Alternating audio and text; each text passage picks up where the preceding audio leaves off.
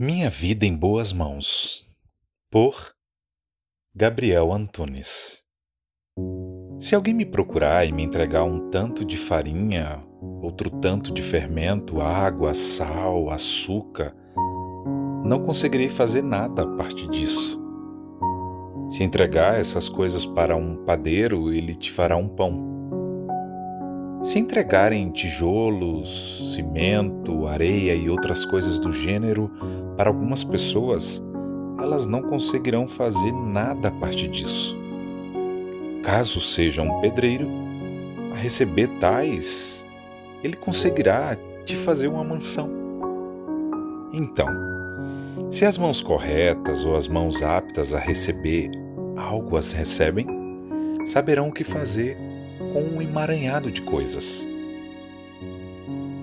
Caso queira entregar sua fraqueza, sua incapacidade, seu choro, seu riso, sua força, seu corpo, sua mente, sua solidão para Deus, ele saberá o que fazer.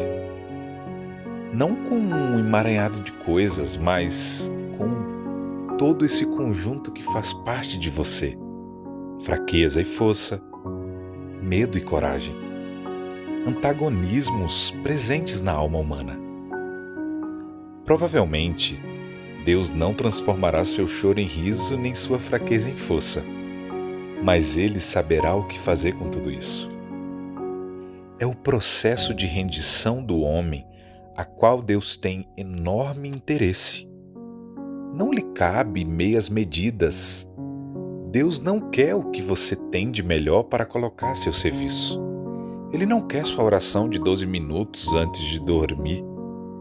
Não quer sua alegria, não quer sua fraqueza. Dor, solidão, ele quer você. E todo o pacote que você carrega. E o que percebo é que ele tem grande interesse no que temos de pior, pois ele sabe usar, acolher todos os nossos lados. Como disse, ele não transformará uma coisa em outra o milagre, na verdade, não é fazer de um fraco forte. Isso ocorre nas academias. O milagre consiste em usar de um fraco para conceder força para os que precisam. É diante de uma cruz, de um homem em chagas, pregado, que muitos se entregam.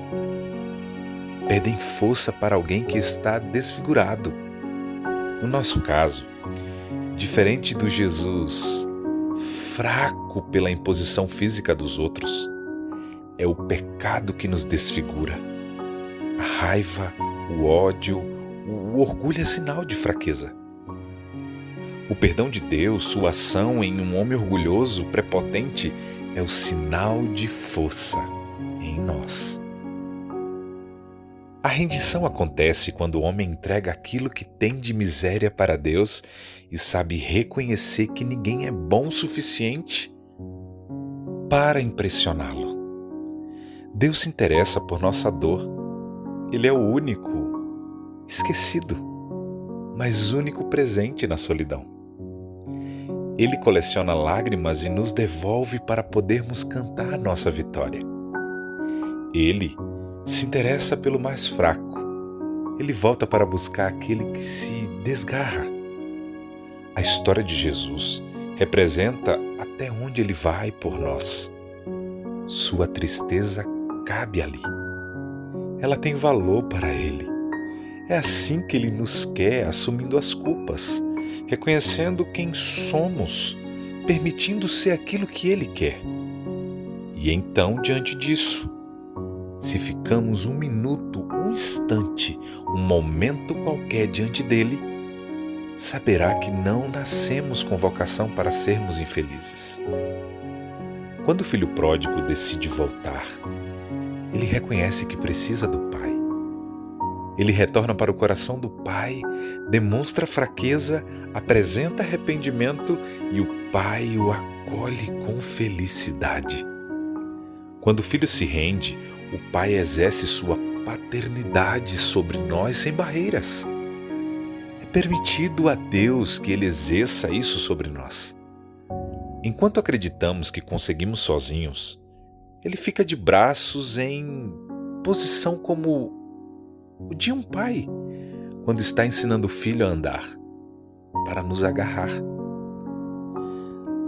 Dar a Deus o direito de paternidade sobre nós consiste então em nos render, aceitando quem somos e deixando Deus usar daquilo que em mais nenhum outro lugar teria sentido.